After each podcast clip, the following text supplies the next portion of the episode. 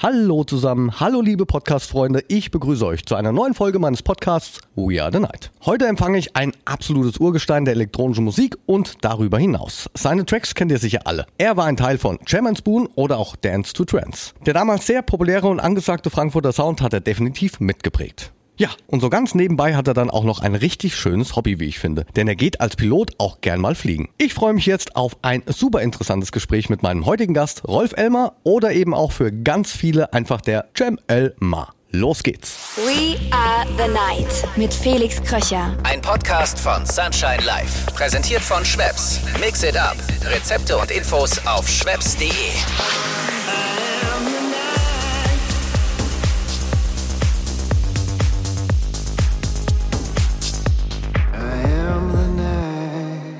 Hallo mein lieber Rolf, vielen lieben Dank, dass ich dich hier als mein Gast in meinem Podcast We Are the Night begrüßen darf. Gleich vorweg, wie geht's dir? Mir geht's super. Ich finde es witzig, dass du mich Rolf nennst, wo, wo doch alle mich unter Jam Elmar kennen. Ist das so? Mit Rolf, äh, das wissen nur so die Insider irgendwie. Aber ist auch egal. Du kannst mich natürlich gerne Rolf nennen. Es ist absolut dir überlassen. Naja, so heißt du nun mal, ne? Hab den größten Respekt und dann nennt man denjenigen beim Namen, ne? ja, also mir ist es eigentlich auch völlig wurscht, aber ich habe mich nur, ich habe nur gerade eben, habe ich mich irritiert gefühlt, habe ich gedacht, Rolf, ach stimmt ja, ich bin ja auch noch der Rolf, gar nicht der Jam nur. Aber jetzt, ist das schon so in dir drin? Ja, das ist tatsächlich schon in, Was ganz schön in mir drin, ja. ja. Du bist ja wirklich lang dabei. Ja, Wir bringen es jetzt also mal auf den Punkt. 30 Ähm, Jahre oder so. ja. Also ich meine, mit Musik habe ich natürlich viel früher angefangen. Ich habe ja eigentlich, ja, so als ich so zehn war oder so, oder vielleicht sogar noch ein bisschen früher, da habe ich eigentlich mit Musik angefangen. Also Musik war immer ein ganz wichtiger Teil meines Lebens und bin einer der wenigen Menschen, sicherlich, oder leider Gottes einer der wenigen Menschen, die das äh, Hobby oder sagen wir mal so, oder die, die, die ähm, Leidenschaft auch zum Beruf machen konnten. Das ist wirklich leider Gottes relativ selten, dass man Leute trifft, die sagen, ich ähm, empfinde meinen Job gar nicht als Job, sondern als mein Leben. Und das kann ich wirklich sagen. Bei Musik ist es also so, dass ich wirklich für die Musik lebe und mit der Musik lebe. Es gibt viele Leute, die müssen dann in Urlaub fahren und so und müssen sich erholen von ihrem Job. Und ich muss das nicht, weil ich so ähm, einfach äh, mich langweilen würde, wenn ich jetzt irgendwo am Strand rumliegen würde und äh, wäre weg von meinem Studio oder von meinem Computer. Heutzutage ist ja das Studio im Computer drin. Also wenn ich keine Musik machen könnte, mit anderen Worten, dann würde mir definitiv was fehlen und dann würde ich mich anfangen, unwohl ich, zu fühlen. ich glaube auch, dass es ein sehr interessantes Gespräch wird. Da bin ich mir ganz sicher. Lass uns doch mal jetzt auf die Reise nehmen. Du hast eben gerade schon ein bisschen was vorweggenommen, aber auf die Reisen nehmen bei dir, das könnte man auch doppeldeutig verwenden, denn du bist ja auch Pilot, dazu kommen wir später. Mich würde jetzt mal wirklich interessieren, und du hast jetzt, wie gesagt, eben gerade schon ein bisschen angefangen, aber die Anfänge. Was ich gelesen habe, du bist klassisch ausgebildeter Konzertgitarrist. Ja, das stimmt. Also ich habe ein äh, Diplom als Musiker. das hört sich bisschen bescheuert an eigentlich, weil entweder bist du ein Musiker oder du bist es nicht, ja. Also das macht ein, auch ein Diplom macht da keinen Unterschied, ja. Aber äh, nee, ich bin ausgebildeter Musiker und das hat sich eigentlich so ergeben, weil mein Vater damals zu mir gesagt hat, wenn du spielen möchtest wie Jimi Hendrix, und das wollte ich damals, das war der Grund, warum ich eigentlich angefangen wollte, Musik zu machen, dann sagte er, dann musst du zuerst mal klassische Gitarre lernen. Auch der Jimi Hendrix hat erst klassische Gitarre gelernt. Und das hat er mir natürlich damals dann so erzählt und ich habe es geglaubt, was natürlich sagen wir mal, völliger Blödsinn ist. Also es ist nicht völliger Blödsinn, aber das hat einfach nicht gestimmt. Natürlich hat Jimi Hendrix keine klassische Gitarre studiert, aber mein Vater wollte einfach seine Nerven davor bewahren, äh, mich E-Gitarre spielen ertragen zu müssen. Ja, das ist, äh, dann habe ich halt angefangen mit der klassischen Gitarre und es hat mir auch wirklich großen Spaß gemacht. Ich hatte gute Lehrer. Ich habe bei uns in dem Ort, wo wir damals gelebt haben, äh, bei einer ganz lieben Frau angefangen. Die hat dann so Dreiergruppen unterrichtet und ich war dann eins davon, habe dann so das Andantine von äh, Carcassi gespielt. Und später hat, er, hat sie dann gesagt, du musst zu meinem Sohn, du musst unbedingt zu meinem Sohn. Das ist ein richtig guter Gitarrist, der kann dich weiterbringen. Da bin ich beim Sohn gelandet und tatsächlich, also äh, war das auch ein sehr äußerst äh, kreativer und begabter Gitarrist und der auch bei mir so die Spielfreude geweckt hat. Und später bin ich dann aufs Konservatorium hier nach Frankfurt gegangen und dann auf die Musikhochschule und habe dann also quasi wirklich eine sehr fundierte musikalische Ausbildung bekommen. Vieles von dem, was ich damals gelernt habe, das brauche ich vielleicht jetzt auch nicht unbedingt mehr, aber es hilft schon, wenn man ein bisschen was über Harmonielehre weiß, wenn sich das Gehör schult. Also ich habe da so äh, Gehörschulung gehabt, das habe ich damals äh, gehasst, ja, aber es ist auch nicht einfach. Also, aber es ist so, wenn du ähm, so gewisse Spannungen zwischen Harmonien hören kannst oder so, kannst du viel gezielter komponieren oder selbst wenn du Techno machst oder so, hilft einem das, obwohl da ja kein, nicht wirklich Harmonien stattfinden. Aber wie nennt man das nochmal? Man nennt es doch absolutes Gehör oder wie? wie ich äh, bin jetzt ein bisschen, äh, da gibt es doch so einen Fachbegriff, glaube ich, ne? Wenn, wenn, genau, das absolute Gehör ist, wenn du jetzt zum Beispiel irgendeinen Ton auf dem Klavier spielst oder auf irgendeiner Geige oder auf dem Synthi derjenige könnte dann sofort sagen, ja, das ist ein A oder ein GIS oder irgend sowas. Also die Leute, die können dann tatsächlich aus ihrer Erinnerung, und ich glaube, da ist irgendwie diese Musikpsychologie äh, so weit, dass die sagen, diese Leute können sich an diese Töne er erinnern. Die wissen genau, also wenn das dann so klingt, dann ist das ein, irgendwie ein E und ähm, dazu gehöre ich aber leider nicht. Also ich habe kein absolutes Gehör. Ich kenne aber Leute, die ein absolutes Gehör haben ich finde das faszinierend und ich beneide die Leute auch. Es gibt allerdings da auch andere Leute, die haben absolutes Gehör und das ist so genau, dass sie kleinste Verstimmungen hören und das bereitet denen wirklich körperliches Unwohlsein, wenn irgendwas nicht ganz genau in Tune ist, ja. Ich weiß natürlich nicht, wieso jemand dann zum Beispiel sowas wie Techno machen kann, wo ja die Spannung auch dadurch entsteht, dass vieles so verstimmt gegeneinander ist, mhm. Reiz ja auch ausmacht. Ich glaube, diese Leute hätten da große Probleme. Aber äh, ich muss allerdings sagen, ich habe ja auch, ich produziere auch Popmusik und habe damals mit James Boone, das war ja, war ja auch viel so, ein ordentlicher Schuss Pop später dabei. Wenn ein Sänger oder eine Sängerin falsch gesungen hat oder so oder, oder nicht genau in Tune ist, das, äh, da wird man schon empfindlich. Also ich, das ist irgendwas, was ich, was ich den Sängern immer abverlangt habe, dass sie genau singen müssen. Und dann streitest du ab, dass du kein absolutes Gehör hast? Ja, ja, ich habe kein absolutes Gehör. Also das okay. kann, kann ich ganz mit Sicherheit sagen. Ich kenne, wie gesagt, Leute, die haben das. Äh, es gibt, ich kenne einen Musiker, der ist ein guter Kumpel von mir, also auch sowas wie mein Mentor, der mir sehr viel beigebracht hat äh, in der Studiotechnik und, und äh, in dieser ganzen Elektronik und so weiter. Und der ist Arrangeur und der kann, dem kannst du Harmonien spielen auf dem Klavier und der kann das mitschreiben. Der äh, hat wirklich die Gabe, das sofort zu hören, ja, doch, ja das ist ein Astur und dann geht es hier nach S-Dur, nach Bess. Steht dann auch immer daneben, da denke ich mir, mein Gott, irgendwie, du bist ja ganz schön beschränkt. Ja, und auch in dieser Folge habe ich wieder Schweppes als Partner dabei. Mit den Klassikern von Schweppes könnt ihr nicht nur Drinks mixen, sondern auch kochen und backen. Aus Ginger Ale könnt ihr zum Beispiel eine tolle Barbecue-Soße machen. Der Orange Bitter macht sich prima in Desserts und Gin Tonic funktioniert nicht nur als Drink, sondern auch als Cupcake. Die Rezepte und noch viel weitere Ideen findet ihr auf schweppes.de. Schaut mal rein und ja, am besten ladet ihr mich direkt zum Essen ein, wenn ihr was nachkocht. Ja, und bis dahin geht's jetzt weiter mit meinem Gast Cem Elmar im We Are The Night Podcast. Du hast eben gerade auch angesprochen, Leidenschaft zur Musik hast du nicht nur dein Hobby, sondern zum Beruf gemacht, beziehungsweise du siehst es eigentlich nicht als dein Beruf an. Aber vielleicht aus deiner Sicht mal erzählt, welches Projekt war für dich als Produzent oder aber auch als, als Mensch prägend und vielleicht auch nachhaltig? Also das kann man sicherlich nicht sagen, das war es jetzt oder so. Also es waren eigentlich im Grunde genommen alle Dinge, die ich getan habe, die egal ob sie erfolgreich oder nicht erfolgreich waren, die haben dazu beigetragen, dass ich immer ein kleines Stückchen mehr Erfahrung bekommen habe und vielleicht auch ein kleines Stückchen besser wurde egal was es war, ich habe ja mit so, damals mit so Synthes angefangen. Äh, meine Mutter, die hat mir geholfen, meine ersten Synthesizer zu finanzieren. Und mein Vater hat mir Geld geliehen, damit ich mir mein, dieses System 700 kaufen kann von Roland. Das war ist so ein Modularsystem, das ist monophon, man kann es auch polyphon programmieren. Da habe ich diese Dinge gelernt und das war ja im Gegensatz zu dem, was man heute zur Verfügung hat, äh, sehr, sehr aufwendig. Aber alles das was, was ich, äh, oder auch die Gitarre, alles das, was dieses, was irgendwie zum Musikerdasein dazugehört hat, hat auch immer einen Teil dazu beigetragen, dass ich mich äh, entwickelt habe. Und ich kann nicht sagen, dass es irgendwie ein einschneidendes Erlebnis gab, was alles komplett verändert hat. Also es gab so ein paar Richtungsänderungen, normalerweise habe ich, also ich kann eigentlich von mir sagen, dass mein Leben immer relativ geradlinig verlaufen ist.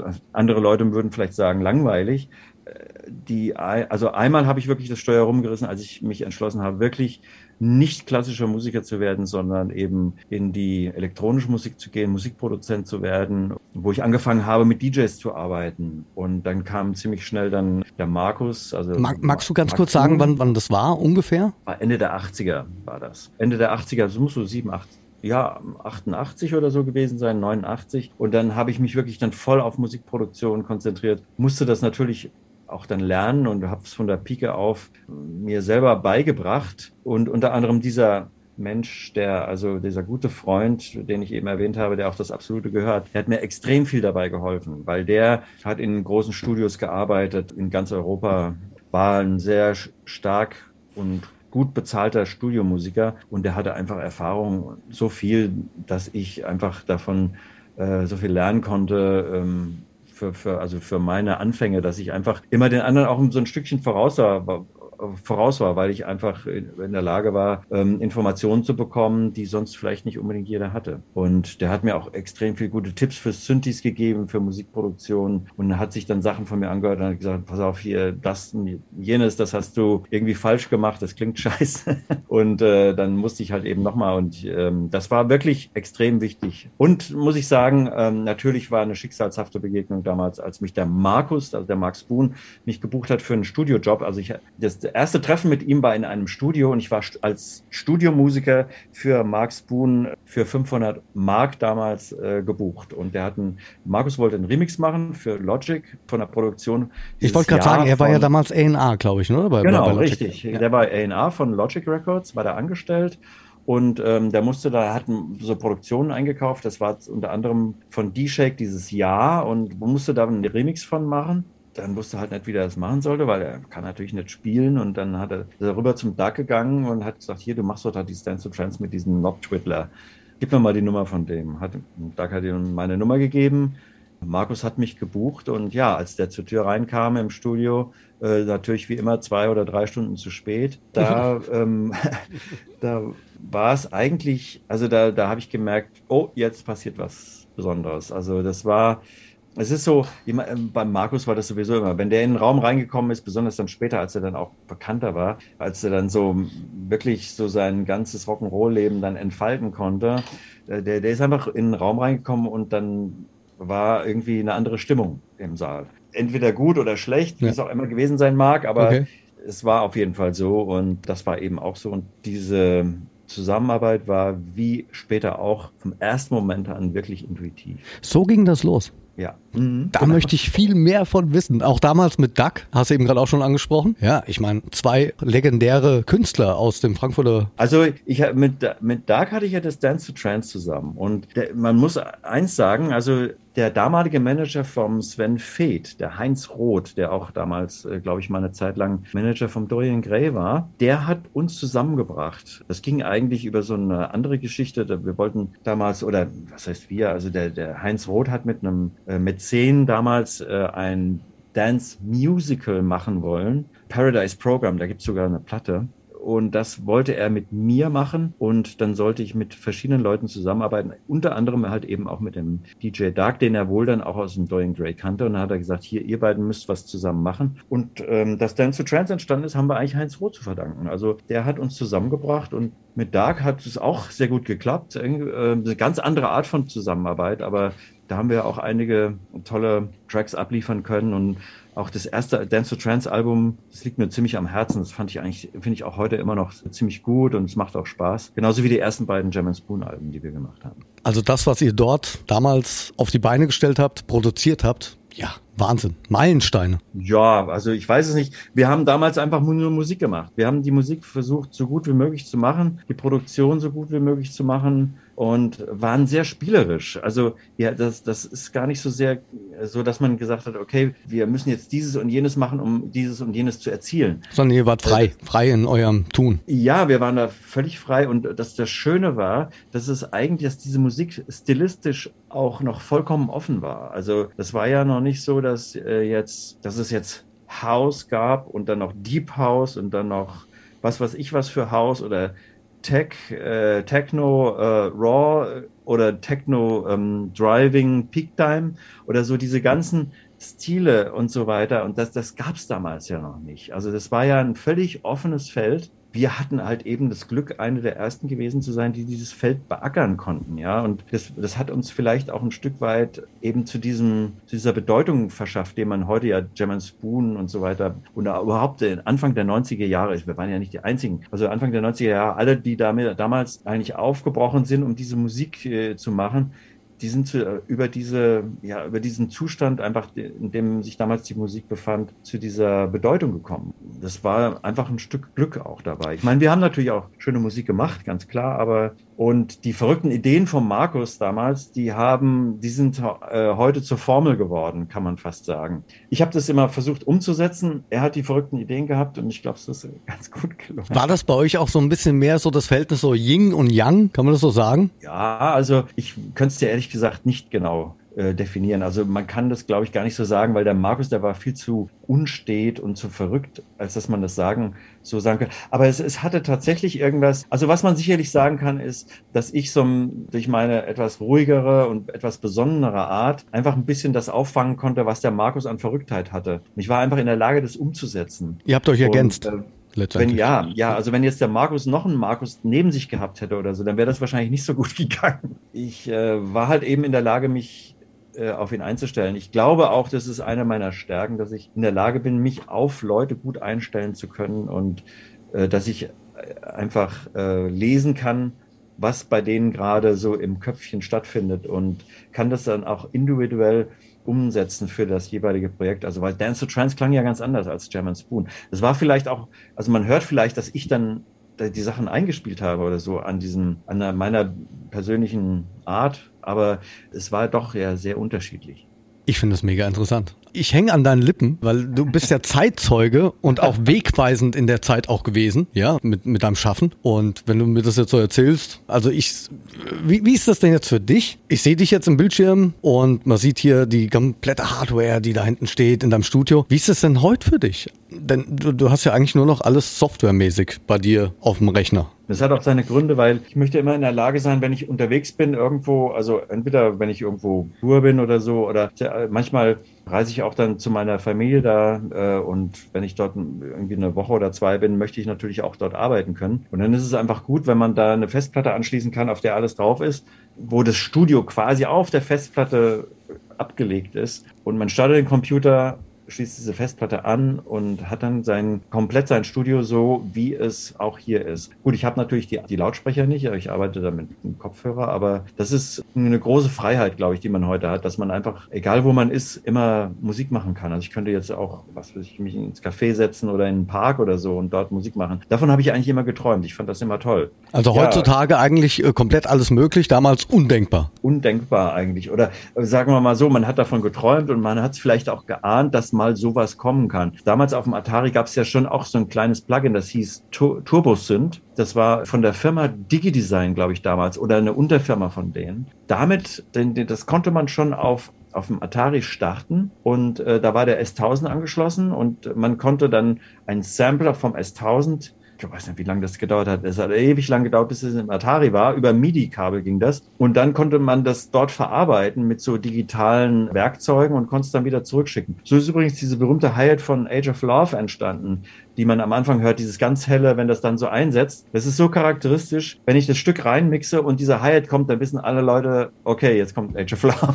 Aber war es nicht so, dass, dass du damals auch äh, den Mega-Remix dann auch abgeliefert hast eigentlich dazu, oder? Zu Age, Age of, Love ist ja ähm, von Bruno Sancioni und noch einem weiteren Italiener, äh, die in Belgien leben. Die haben ja das Original gemacht. Und da gab es verschiedene Mixe auch. Einer davon lief im Dorian Gray rauf und runter. Und ich glaube, der Taller, wenn mich nicht alles täuscht, hat das sogar auf seinem Label damals gehabt. Ich bin mir aber nicht ganz sicher, es kann sein, dass das nicht stimmt. Wie auch immer, auf jeden Fall bekamen wir irgendwann mal einen Anruf von React, das war ein Label in London damals, und die haben gesagt, hier, ihr kriegt 1000 Pfund, wollt ihr einen Remix machen davon? Und dann der Markus natürlich als alter Geschäftsmann und alter Fuchs hat gesagt, na ja, 1000 Pfund ist aber nicht gerade so besonders viel, aber die Nummer ist so geil, komm, wir machen das jetzt. Hast du Bock? Und ich hatte natürlich Bock und dann haben wir dann irgendwie, ich glaube, es war wirklich, ich glaube, ich übertreibe jetzt nicht, äh, ich habe, wir haben, glaube ich, zwei Tage gebraucht, um beide Mixe fertigzustellen. Das ging einfach von der Hand. Das war so ein Glücksfall. War so ein Moment, wo einfach alles passt. Und das habe ich nur ein paar Mal in meinem Leben gehabt. Und einer davon war das. Und da haben wir halt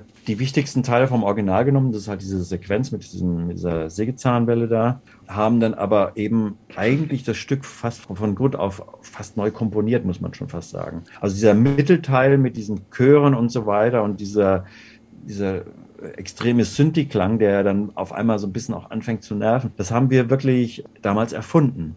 Und da hat mich der Markus auch immer angetrieben. Der Markus hat dann auch gesagt, hier, jetzt mach mal komplett das ganze Drumming aus und nur Flächen. Und da meine ich ja, aber Markus, mitten im Stück, da, da stehen doch die Leute auf, auf, auf der Tanzfläche rum. Das ist doch, die, die, da, gehen, da gehen doch die Leute und sagen, nee, nee, nee, vertrau mir, vertrau mir. Alles aus, keine, kein Drumming und nur Flächen. Und dann habe ich mir gedacht, naja, der wird schon wissen. Ich verstehe es direkt. Ja, ja, genau. Und dann hat er noch gesagt, und jetzt, jetzt das, ja, das ist doch schon total geil. Und jetzt muss da irgendwie noch so eine Melodie irgendwie, und die muss so da, da, da, da. Hat er mir dann so unbeholfen vorgesungen und ich habe das versucht einfach, ich habe dann hingehört und habe es versucht gleichzeitig zu spielen, was er da so vorgesungen hat und habe das und, und, er so ja ja ja genauso genauso spiel das ein spiel das ein und dann habe ich es eingespielt und dann war dieser Chor auf einmal da und dann kommt es ja wieder in diesen Drop, wo dann dieses, dieser Schluss kommt, dann kommt dann nochmal dieser dieser Reso-Ton. Es war auch völlig un unklubbig arrangiert. Also wir, es gibt ja keine Möglichkeit, da wirklich reinzumixen oder rauszumixen. Das ist ja dann, das hört, hört ja mit diesem Tusch dann auf und eigentlich kannst du dann nur ein Stück wieder neu starten. Also du kannst ja keinen Übergang mixen oder kannst du schon, aber es hört sich einfach scheiße an. Ja, heute kannst du es loopen.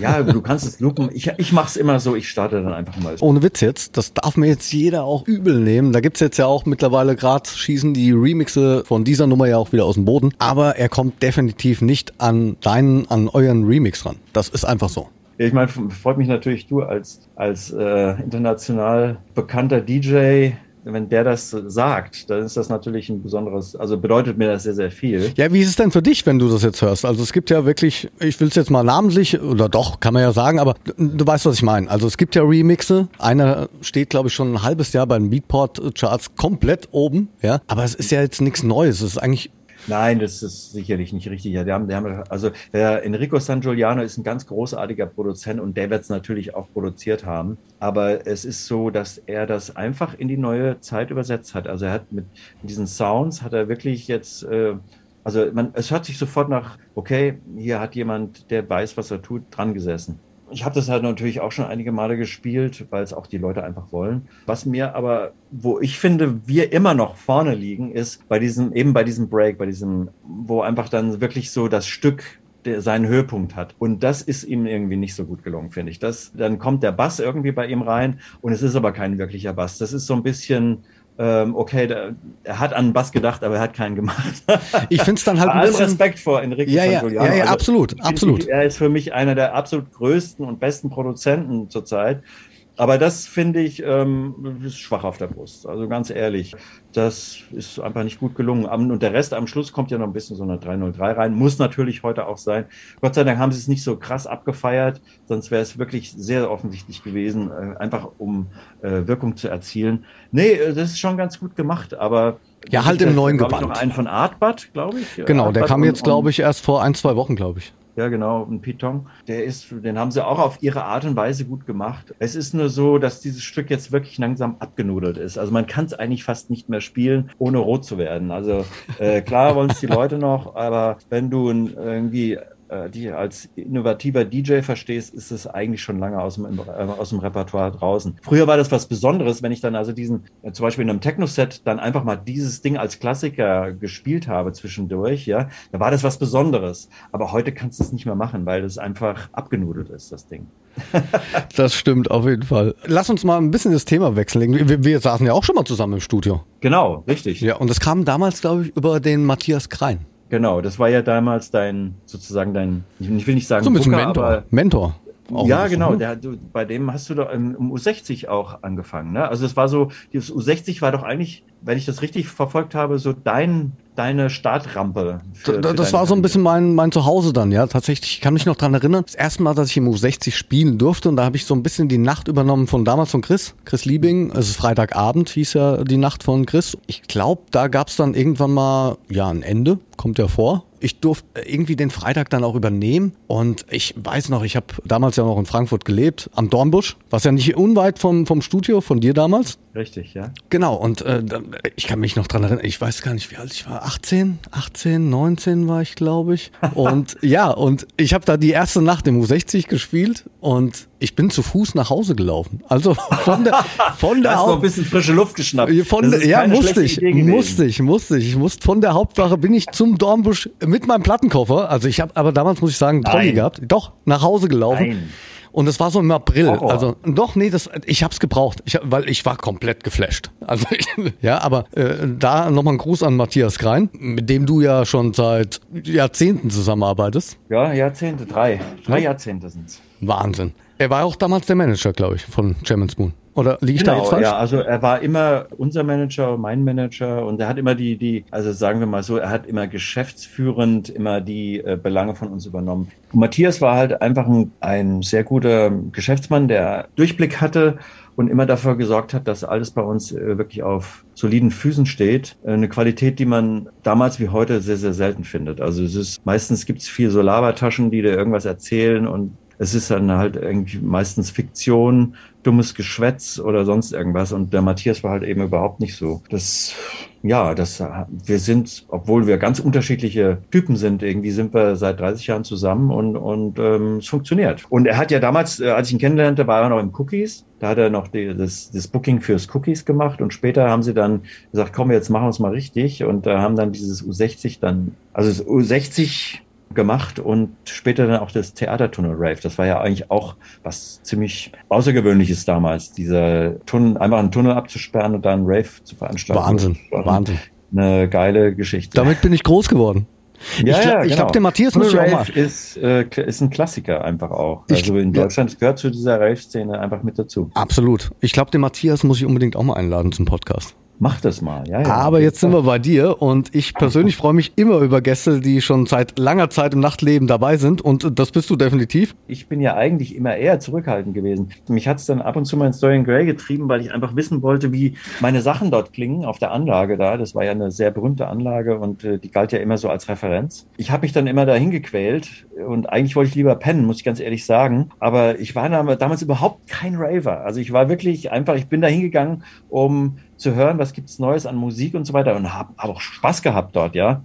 Und damals, äh, ähm, na, das gehört jetzt nicht her, das kann man nicht in der Öffentlichkeit sagen, aber. Weiß nicht. Ähm, Hau raus.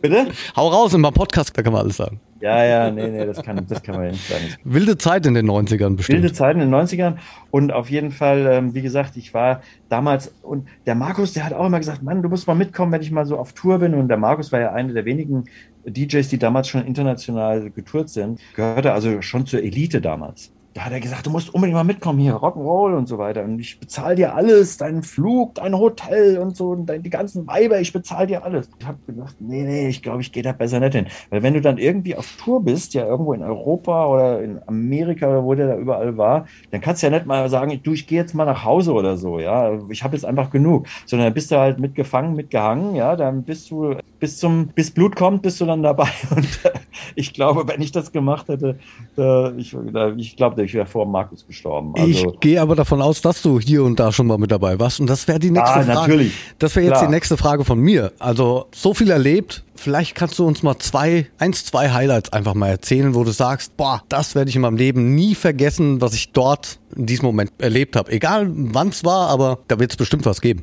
Also, was immer absolut legendär war mit Markus, waren immer die Videodrehs für Gem Spoon. Das war immer ein großes Hallo, will ich mal sagen. Also, es war immer total lustig und hat immer riesen Spaß gemacht, weil Markus einfach auch äh, war natürlich der geborene Entertainer. Und selbst wenn es irgendwie, der, der, also, eine langweilige Situation konnte einfach durch die schiere Anwesenheit von Markus zu einem absoluten Highlight werden. Wir waren da ja in New York, in Hawaii, in Thailand und was weiß ich, wo wir alles waren und haben diese Videos gemacht. Das war jedes Mal ein absolutes Abenteuer. Und was mich immer beeindruckt hat beim Markus war, du konntest am anderen Ende der Welt sein, in Tokio oder in, in, in Bangkok auf der Straße und auf einmal kommt einer an und sagt, hey Markus, und äh, dann ist das irgendwie so ein Kumpel von ihm. Das ist ganz egal, wo der auf der Welt war. Irgendjemand kannte der oder irgendjemand kannte ihn. Und ich meine, der Markus, na gut, das, den siehst du ja vom halben Kilometer schon, dass der Markus Löwe war, ja. Aber äh, das fand ich immer so, da habe ich gedacht, das gibt's nicht hier.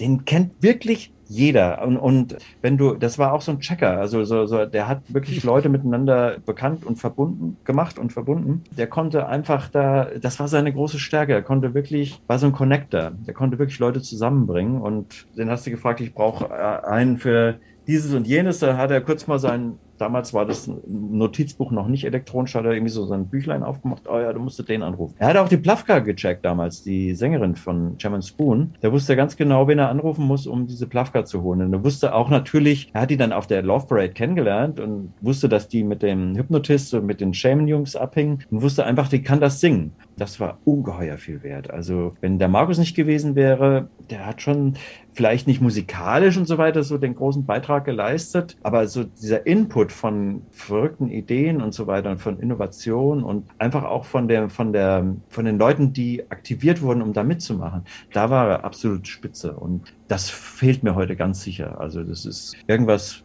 was äh, für mich jetzt dieser ganze, in, in diesem, dieses ganze Business deutlich schwieriger macht. Aber du hattest ja auch damals nochmal den Auftritt 2006, glaube ich, Love Parade Abschlusskundgebung. Genau. Und ich kann mich erinnern, ich stand da 2006, ich weiß gar nicht, aber das war auch, glaube mit die erste Abschlusskundgebung, die ich spielen durfte als DJ. Und das ist ja natürlich dann immer schon, damals war das, puh, ne? Also ja. da ging mir schon ein bisschen der Stift. Und, und ihr standet sogar auf der Bühne nochmal oben auf dem Dach damals, glaube ich, und habt die Jam Spoon Hits gespielt. Ich glaube, Raymond war auch mit dabei, glaube ich. Raymond war mit dabei und er ist dann gegen Schluss Schluss dann vom Set ist er dann eingestiegen und hat da live wie Angel gesungen und ich hatte da so äh, Sachen arrangiert. Odyssey and Juna und so. Ich war, ich glaube, äh, Age of Love war, glaube ich, auch mit dabei. Ich, ich weiß es gar nicht mehr ganz genau. Das waren so, war nicht so sehr lang. Es war zehn Minuten, Viertelstunde ja, oder so. Abschlusskundgebung halt, ne? Ja. Genau. Und ähm, das war halt zu Ehren von Markus. Das war natürlich auch für mich ein, ja, ich will nicht sagen unbedingt ein Highlight, weil es eigentlich ein Lowlight war, weil Klar. das war ja einfach, weil ich, weil Markus gestorben war in dem gleichen Jahr, Anfang des Jahres. Ja, jetzt ist ja sein Todestag gerade zwei Tage zurück, glaube ich. Also am, am 11.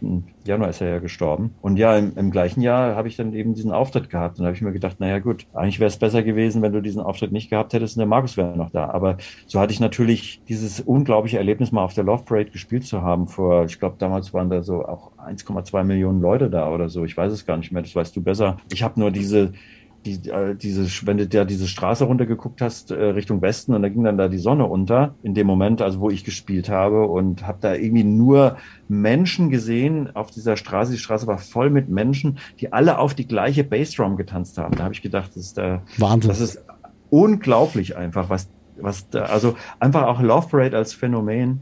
Damals war das halt nicht mehr von Low Spirit veranstaltet, sondern von dem von der Muckibuden Chabo. Insofern war das eigentlich ein bisschen traurig, weil da sah jeder Wagen gleich aus und hatte eine riesige Nummer und es war eigentlich so typisch deutsch alles durchorganisiert und hatte nicht mehr diesen Spirit der Love Parade, wie, sie, wie er vorher war. Aber es war dennoch ein Riesenerlebnis. Das glaube ich auch. Aber jetzt nochmal ganz kurz, was war denn so ein bisschen Highlight in all den Jahren? Kannst du da wirklich mal was rauspicken? Ist es Chairman Spoon oder irgendwas anderes, wo du sagst, boah, in all der Zeit, in der ich genau das mache, was ich ja immer machen wollte, war das so ah, der Punkt oder so ein Erlebnis vielleicht? Ja, also ich meine, ich kann natürlich viele Highlights erzählen. Das glaube ich. German Spoon mit, ähm, mit Markus zusammen, aber die die kann ich nur erzählen hinter verschlossenen Türen unter vier Augen. die kann ich nicht wirklich. Ich krieg's nicht raus. Ich krieg's nicht raus. da gibt's unglaubliche Geschichten. Ich habe immer zum Markus gesagt, weil er dann irgendwann kam er da an, hier, guck mal hier, ich habe so ein, so ein Diktiergerät, ist total geil. Wenn ich jetzt Melodien habe, kann ich die direkt einsingen und so weiter. Und das war natürlich ein tolles Gadget und man hat gedacht, oh wow, ja, sowas muss ich jetzt auch haben. Das hat er natürlich nie benutzt irgendwie. Das, das flog dann da irgendwo rum und hat es dann vergessen im Studio und so. Na, okay, aber wie es auch immer war, auf jeden Fall, da habe ich irgendwann gesagt, du hast doch jetzt dieses blöde Diktiergerät. Du musst deine ganzen Erlebnisse am Wochenende, die musst du einfach da drauf sprechen und musst jemanden haben, der das tippt, der das äh, schreibt, weil du musst eine Biografie machen, weil so viel erlebt, wie du, wie du in deinem Leben schon erlebt hast, das gibt's überhaupt nicht. Das gibt es kein zweites Mal. Und da hat er mir immer mich nur ausgelacht, so, ach was, ach scheiße und so, ist doch alles Blödsinn. Und leider Gottes hat er es nicht gemacht. Ich wollte später nochmal mit der Stella zusammen, seiner äh, ersten Freundin damals, der übrigens auch der Titel Stella vom, von einem äh, Tripomatic, ähm, nee, Dance, äh, wie hieß es nochmal, Tales from a Dance Graphic Ocean gewidmet ist auf dieser, unserer ersten EP. Das ist die Stella der der der Musiktitel gewidmet ist. Mit der wollte ich das eigentlich verfassen, so ein Buch, aber da ist dann nichts draus geworden, weil da waren dann auf einmal zu viele Leute dabei, die irgendwie das anders machen wollten und irgendwann habe ich gesagt, komm, lass mich Ruhe mit dem Scheiß. Ich habe es dann nie gemacht. Äh, apropos Buch, kann ich jetzt vielleicht schon mal ankündigen, dieses Jahr wird es ein Release geben von einem Buch, einer Anthologie von German Spoon. Das machen wir zusammen mit dem, mit der, mit dem Label Black Hole. Das wird ein absolutes Highlight. Black Hole ist doch Tiesto, oder? Wenn ich jetzt richtig liege, oder? Black die, Hole ist äh, ursprünglich äh, genau der Ani und der Tiesto, die haben das damals gegründet. Das ist ja. eigentlich ein Trans-Label, aber die, äh, das ist jetzt, also ist zwar auch noch ein Label, aber die machen auch ganz viel so administrative Aufgaben für andere Labels. Der Ani hatte damals die Idee, ich würde gerne mal so von allen German Spoon-Titeln äh, Remixe machen lassen und dann irgendwie äh, ging es dann los und ich habe dann also Remixer vorgeschlagen, er hat Remixer vorgeschlagen und es gab ja mittlerweile schon auch schon einige von denen, die sind ja schon veröffentlicht. Und dann kam diese Idee, dass wir da eine, ein ganzes Buch draus machen mit, jetzt macht der Klaus May, der die ersten Grafiken für German Spoon gemacht hat auf dem Tripomatic Fairy Tales 2001 und 2002, der macht jetzt die, die ganze grafische Gestaltung, also das wird wirklich ein richtig, richtig tolles Buch. Davon gibt es dann 500 Stück und die werden auch von mir persönlich signiert und und ähm, ja, irgendwann gibt es 500 Fans, die glücklich sind, weil sie so ein Buch besitzen. Ja, was eine Info jetzt. Das finde ich richtig gut. Also ja, habt ihr jetzt gerade gehört? Darf also ich das auch gar nicht sagen, aber jetzt ist es Doch, raus. jetzt ist es raus und wird dann jetzt bald veröffentlicht, beziehungsweise jetzt ist es veröffentlicht. Ich muss ein bisschen es ist auf noch nicht veröffentlicht. Nee, nee, nee, aber, aber, aber der Podcast ist dann veröffentlicht und da, ja, genau. da hast du jetzt schon preisgegeben. so, genau. ich muss ein bisschen auf die Tube drücken. Leider, weil uns jo, die Zeit ein bisschen davon rennt, weil ich kann jo. dir stundenlang zuhören. Du bist ja nicht nur ein, und das sage ich jetzt wirklich einfach so, ein sehr verdammt richtig guter Musiker, talentiert ohne Ende. Nee, du bist aber auch Pilot. Wir beide versuchen ja schon seit einiger Zeit endlich mal einen Termin zu finden. Du hast mich eingeladen, in die Lüfte mit dir hochzusteigen und ich habe da auch mega Bock drauf. Für mich wäre es ja auch ein Traum, irgendwie einfach mal den Pilotenschein zu besitzen. Wie kam es denn dazu? Ich will mir da mal ein paar Tipps holen und erzähl also, doch mal. Bei mir war das, bei mir gab es zwei große Interessensgebiete, als ich ein Teenager war. Es war einmal die Musik und dann war es die Fliegerei. Und also meine früheren Schulfreunde werden bestätigen können, ich habe alle Tafeln, alle äh, sämtliche Tische und Bänke vollgemalt mit irgendwelchen fiktiven Flugzeugkonstruktionen, die ich unbedingt äh, umsetzen wollte. Also und, und es war, ich wollte Verkehrspilot werden damals auch. Und weil mich das einfach so fasziniert hat, diese Kraft von diesen großen Flugzeugen, der Krach auch und so und diese Dynamik des Fliegens. Aber ich habe ähm, so eine leichte Sehschwäche und damals war das Medical halt eben so, dass man mit einer Sehschwäche nicht Pilot werden konnte. Dadurch war das klar, okay, dann mache ich eben die Musik. War vielleicht auch kleine schlechte Entscheidung. Äh, niemand weiß, ob ich überhaupt auch diese gesamte ähm, Pilotenausbildung geschafft hätte. Das ist ja dann doch auch ein sehr ähm, hartes, ja, eine harte Ausbildung. Man muss so ein bestimmtes Mindset haben, um das ausführen zu können, um diesen Beruf ergreifen und wirklich gut machen zu können. Und ich würde mich nicht, also von meiner eigenen Einschätzung, ich würde mich nicht unbedingt dazu zählen, äh, als Verkehrspilot zu arbeiten. Das ist nochmal was anderes. Und das, was ich habe, ist eine, eine Privatpilotenlizenz. Also ich bin kein richtiger Pilot. Ich bin ich fliege halt mit so einem kleinen Ding durch die Gegend. Das will zwar auch gelernt und gehandelt sein. ich wollte es so, gerade sagen. Ich wollte es ja, sagen. ist aber lange natürlich lange nicht so komplex wie eine Verkehrsmaschine, das ist ganz klar. Aber witzig, witzig ist, dass also auch selbst ähm, Kapitäne, die irgendwie einen Jumbo fliegen oder so, auf einmal auch erst wieder lernen müssen, mit so einem kleinen Ding umzugehen. Also das ist, das ist eigentlich, sind ein bisschen zwei verschiedene Welten, weil man auch ein Jet ein bisschen anders fliegt als ein Propellerflugzeug, weil eben der Antrieb vorne sitzt und der ja, das ist, geht jetzt zu weit, aber auf jeden Fall ist es ein bisschen, es funktioniert ein bisschen anders. Ein Jet fliegt man mehr mit dem Stick und äh, ein, so ein kleines Propellerflugzeug fliegt man also auch mit, mit dem Gas und so. Dann, das hat so gewisse Charakteristiken, die sind ein bisschen unterschiedlich. Aber wir machen aber das. Wir machen das auf jeden Fall. Wir wollten das ja eigentlich morgen machen, also, aber äh, ich glaube, der morgen sitzt auch. Heute war es sehr neblig. Heute war es sehr neblig. Ja, ich habe ja jetzt glaub, von morgen dir ist es leider Gottes auch so genauso beschissen. Ja. Äh, ich gucke nachher nochmal ins Wetter rein, aber es sieht nicht gut aus. Wir müssen es wahrscheinlich nochmal verschieben. aber irgendwann kriegen wir es hin. Ich freue mich drauf. Auf jeden Fall. So, jetzt kommen wir schon fast zum Ende. Aber eine Frage habe ich jetzt noch und das habe ich ja schon im Vorgespräch schon angedeutet. Das ist jetzt wirklich die Frage. Was bedeutet denn dir die Nacht? Kannst du da was sagen? Also, wie gesagt, du hast ja auch mit der Nacht schon Erlebnisse gehabt und so weiter und so fort. Bist du da kreativ oder was, was macht die Nacht mit dir? Du hast es schon angesprochen. Die Nacht macht mich kreativ. Ich mag auch den frühen Morgen, besonders dann, wenn man aus dem Club stolpert. Die Nacht hat äh, was ganz Besonderes. äh, man, man wird sehr emotional meistens. Also es können bestimmt viele Leute auch bestätigen. Nachts ähm, äh, ist man ein anderer Mensch. Ich, nachts bin ich viel kreativer, viel emotionaler und wenn ich dann zum Beispiel auflege oder so, dann bin ich einfach auch ein komplett anderer Mensch. Da kommen so Seiten in mir hervor, die viele Leute überhaupt nicht vermutet haben. Die sagen immer, das bist du, das kann ich mir überhaupt nicht vorstellen. Und ich finde, die Nacht ist einfach, die hat was Magisches. Durch diese, also dieses Sonnenlicht ist ja nicht da und ähm, man sieht nicht mehr so gut. Also äh, andere Wesen können nachts besser sehen als wir, aber die Nacht hat eine, eine besondere Magie. Das finde ich auch wirklich so das Faszinierende. Wenn du auch guckst, so Naturvölker oder so, die feiern ja immer auch dann nachts und so. Und wir sind zwar in der Natur wesentlich entkoppelt, leider Gottes, aber wir fahren halt eben auch nachts und auch immer zu Beats. Ich finde, das ist was ganz Archaisches und ich finde es absolut faszinierend und diese Energie und diese Dynamik, die mich, egal bei was, ob es bei der Fliegerei ist oder bei der Musik, das hat mich immer interessiert. Und deswegen bin ich auch so ein Fan von Techno, weil, weil immer diese, weil, weil es diese Dynamik hat und die, diese, ja, die, diese unglaubliche diesen, dieser faszinierende Bassbereich, der einem da irgendwie, der einen komplett auffühlt. Das ist immer, wenn der Bass einsetzt, dann fangen an, die Leute zu schreien. Also wenn man, was weiß ich, mal irgendwie für 32 Takte mal, was ja relativ lang ist, äh, mal so mit so einem Low-Cut die Bässe rausfiltert und lässt sie nach 32 Takten wieder rein, dann hast du sofort eine Wirkung. Dieser Bass, diese Bassfrequenzen, die haben einfach eine ganz besondere Wirkung und die verbinde ich auch immer mit Nacht. Das hat für mich was mit Nacht zu tun. Äh, Bässe klingen für mich immer dunkel und ähm, wenn die einsetzen, gehören die auch in die Nacht. Ich weiß, was du meinst. Sehr schöne Worte. Ich krieg Gänsehaut gerade. Ich krieg Gänsehaut. das freut mich. Ich danke dir für das sehr tolle Gespräch. Ziemlich genauso habe ich es mir vorgestellt. Ich danke dir, dass du dir die Zeit genommen hast für meinen Podcast We Are the Night und ich freue mich auf den gemeinsamen Flug. Ja, auf jeden Fall. Wir werden das dann festhalten, vielleicht, ähm, den, wenn es klappt mit den Kameras und so weiter, wenn wir die Leute daran teilhaben lassen. Das machen wir so. Dankeschön. Schön. Vielen Dank. Felix, vielen Dank für, das war mir auch eine Ehre von dir interviewt zu werden. Von Dankeschön. Einem besonders geschätzten Kollegen. Vielen Dank, Dankeschön. Ja, und euch da draußen auch einmal wieder vielen, vielen Dank fürs Einschalten. Wir hören uns dann in 14 Tagen wieder zu einer neuen Folge We Are the Night. Bleibt gesund, euer Felix Kröcher. We Are the Night mit Felix Kröcher. Ein Podcast von Sunshine Life. Unterstützt von Schwebs. Mix it up. Rezepte und Infos auf schwebs.de.